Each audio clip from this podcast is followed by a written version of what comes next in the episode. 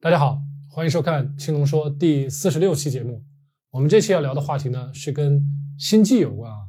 因为前一段时间呢，有位朋友给我私信啊，他问我他已经生酮饮食半年了，那么最近一段时间呢，总觉得有点心悸啊，问我是什么原因。那么咱们这期节目呢，就从咱们的心脏细胞心肌来看一看，到底跟咱们上一期，也就是四十五期节目。咱们讲到的骨骼肌之间，它们存在的差异，进而呢，咱们可以发现咱们心悸的一些本质上的原因啊。那么对这个话题感兴趣的朋友们呢，请听我继续讲下去啊。另外呢，如果大家确实如果觉得身体不舒服了，那么一定要记得去医院啊。咱们这儿呢，只是给大家帮忙分析一下，给大家提供一些啊饮食上的建议。那么真正的身体的不舒服，是一定要去医院去看医生的啊。好了，那么在第四十五期节目里面的时候呢，我们提到了咱们的人体的细胞，基本上啊，几乎是每一个细胞都存在着三个泵。咱们之前说了，一个是钠钾泵，一个是钙泵，一个呢是钠钙泵。那么除了这些泵以外呢，咱们今天再给大家说一下，还存在着一些，这些是泵啊，那么还存在着一些通道啊。英文叫做 channel，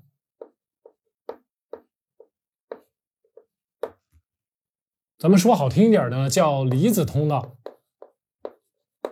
比如说，咱们的细胞外部有许多钠离子，有许多钙离子。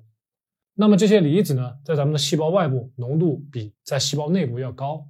然后呢，咱们细胞的表面又存在着一些这种专门针对于钠离子和钙离子的这种离子通道。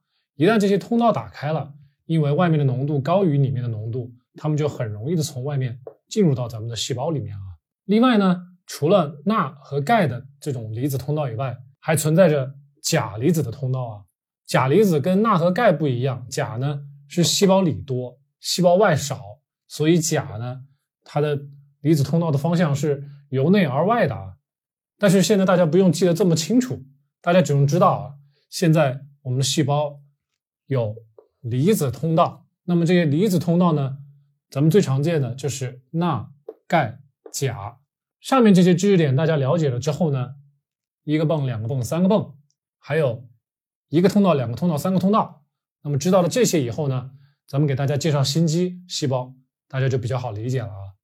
现在大家看到的呢，是我给大家画的一个心肌细胞的一个示意图。那么跟咱们之前说的。四十五期节目里面说的骨骼肌的细胞呢，它有一个很大的不一样，在于它的细胞这个地方有一个这种弯形的管子，英文呢叫做 T tubule，就是这种很特殊的结构啊，跟这个骨骼肌有一个非常大的区别，导致呢在咱们的心肌细胞。它的这个小管子里啊，这个管子中文翻译叫做横裂小管儿。在这个横裂小管中央的这些区域里啊，这里面是中空的，那里面呢有许多的液体，然后在这个液体里面就存在着非常高浓度的钙离子啊。大家在这个图上可以看到，呃，钙离子在这个管子的管壁周围有许许多多的这种。通道这种通道呢，是专门为这个钙离子准备的，所以这个通道在这儿叫做钙离子的通道啊。那么大家现在可以总结了，咱们的心肌细胞它跟骨骼肌细胞不一样的在于，首先它有这个 T tubule，也就是横裂小管，这是结构上的不同。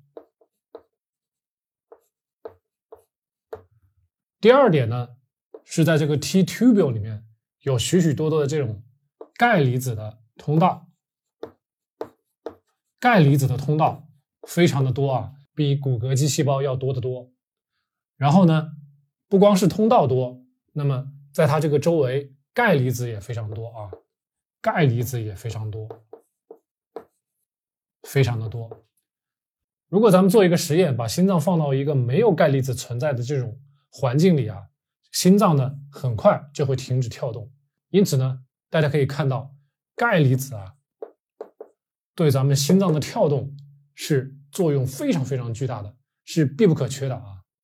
那么刨去咱们心肌的 T tubule 钙通道、钙离子这三点以外呢，其他的，比如说咱们说的钠钾泵啊、钠钙泵啊，还有钙泵啊，还有我们上期节目提到的、着重提到的这个 sarcoplasmic reticulum，也就是基质网啊。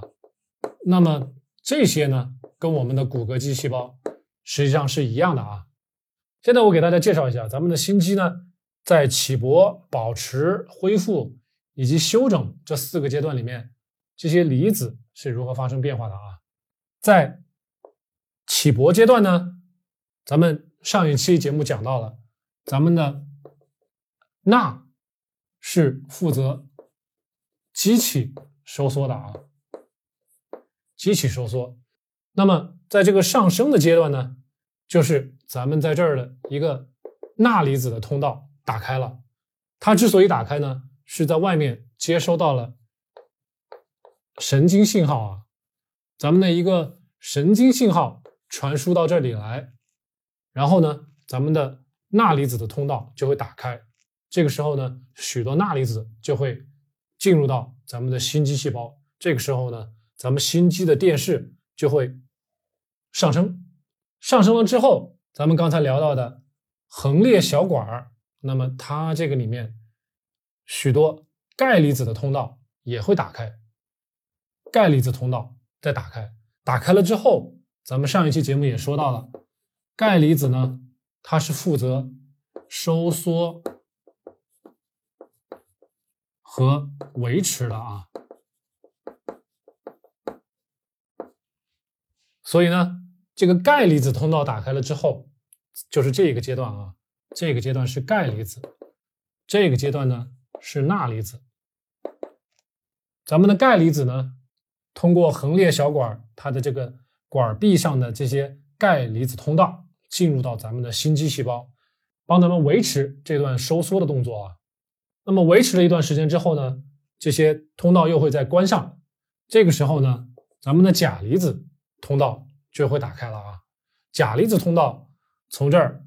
从内部，咱们刚才说了，钾离子呢在细胞内部的浓度会比较高，所以钾离子通道打开之后呢，钾离子就出来，出来之后呢，我们细胞的电势又会慢慢的下降啊，就下来了。所以这个时候是钾从里边出来了啊，这个前面呢是钙进去，前面呢是钠进去，最后一个阶段，也就是最后这个休整的这条阶段，就是咱们之前说的。钠钾泵啊，钙泵啊，还有钠钙泵啊，这些泵们工作的这个时间了，它们呢用来把这些离子进进出出、进进出出，协调，把最后的电势恢复成最初起搏之前的模样啊。所以呢，最开始是咱们的几个通道在起作用，最后呢是这几个泵在起作用啊。好了，如果大家能够跟上我们前面说这段内容啊，现在应该就可以明白了。如果一个朋友他现在心悸，原因能够有哪些呢？咱们从这儿可以看出来啊，一个呢是咱们的神经的这个环节信号呢给的非常的频繁，那么一个是神经信号啊，再一个呢是咱们心肌细胞的微环境啊。那么影响咱们神经信号的一些因素，咱们很容易理解啊。一个是心情啦，一个是运动啦。如果运动的非常的剧烈的话，咱们的心跳也会很快，这个很好理解。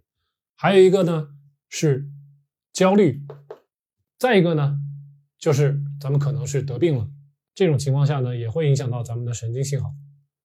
那么除了患病以外，咱们吃的一些东西。比如说一些药物，比如说一些呃神经压抑类的药物啊，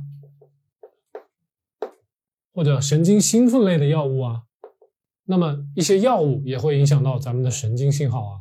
最后还有一个就是咱们的荷尔蒙的水平，可能一些处于更年期的一些朋友呢，会有这方面的烦恼啊。好了，如果有些朋友们说，哎，我没有更年期啊，我也没有吃药啊，我也没有心情不好啊，那我才二三十岁呢。那么一些年轻的朋友的话，二三十岁、四十岁之前，那么这些朋友如果出现了心悸，那么应该考虑的是什么呢？应该着重考虑咱们心肌的环境啊，也就是咱们前面聊的这些离子的浓度问题啊。咱们在前面给大家已经描述过了，咱们心肌呢在收缩的过程中会有一个平台期，那么这个平台期呢需要足够的钙离子。从这个 T tubule 也好，从咱们上一集讲过的这个 sarcoplasmic reticulum 从这个里面出来也好，总之呢，需要里里外外的钙离子的搭配啊，才能呢产生足够的收缩力啊。所以说，对咱们心脏收缩这个平台期，钙离子的作用，它的维持作用是非常重要的啊。如果说钙离子不够的话，那么它维持的时间就不够。维持的时间如果不够的话呢，咱们心脏收缩的力度就不够啊，收缩力就不够，收缩力不够会怎样呢？咱们泵血量就不足了啊，泵血量不足怎么办？心跳就会加快啊，这个跟咱们呃呼吸差不多，如果。呼吸比较深呢，咱们呼吸频率就不会那么快；如果呼吸比较浅呢，那么我们呼吸的频率就会加快啊。那么心脏也是这个样子，泵血量不够了，咱们心脏就会加快它的跳动速度。因此呢，对于咱们心肌的微环境来说，钙离子的浓度是非常的重要的啊。因为呢，咱们心肌的结构呢，确实跟这个骨骼肌有一点不一样，这个钙离子呢会更多一些啊。最后呢。大家还是记住这三点：钠离子帮助激起咱们肌肉的收缩，钙离子帮助咱们维持肌肉的收缩，而钾离子呢是负责放松的啊。你看，钾离子在这里啊是起放松的作用的。这三点呢是咱们这节课大家需要做笔记记下来的，也是呢咱们做饮食。做生酮饮食，做低碳饮食，咱们所能控制的这些方面啊，就是这些钠呀、钙呀、钾呀，咱们从饮食的角度能够做到的一些东西啊。再多了呢，那就是临床了，那就是医生们需要去做的事情了啊。所以呢，咱们最后还是回到咱们今天开始的话题啊，心悸。经过咱们今天这么一大篇描述之后，大家大概可以得出一个结论。那么心悸最大的可能是什么呢？钙离子不够了，对不对？就是这个平台期太短了啊。那么我们说，在生酮饮食或者是低碳的过程中，如果发现心悸了，那么比较大的可能性是钙不够了，大家需要补钙。但是如果某些朋友，确实，这个心悸很严重，甚至有胸闷、头晕、呼吸急促这些症状啊。那么呢，一定要去医院去找医生去做检查啊，因为这些问题呢，很有可能就已经不是单纯的饮食可以解决的问题了啊。那么，大部分朋友出现心悸的情况呢，基本上都是饮食的不均衡导致的啊。因此呢，大家一定。在做生酮饮食或者是低碳的时候，在饮食方面呢，一定要全面，要做到均衡。那么在做饮食的过程中，使用的方法一定要得当，最好呢是找比较专业的人给你指点。如果不会的话呢，一定要多看书，多参考资料，不要乱来。只有这样呢，才能最大限度的杜绝心悸的发生啊。那么实在不放心。那最好还是去医院去找找医生，做一个全面的检查，这样是最好的啊。好了，咱们这期节目就到这儿了。希望在节目的最后呢，大家给我点赞、收藏以及关注咱们的频道啊。最后呢，如果大家还有什么问题，可以随时给我留言啊。我们今天节目就到这儿，咱们下期再见。